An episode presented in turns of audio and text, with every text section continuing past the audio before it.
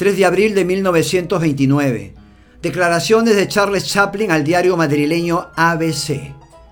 Jamás trabajaré en las películas habladas, porque éstas arruinarán el arte cinematográfico.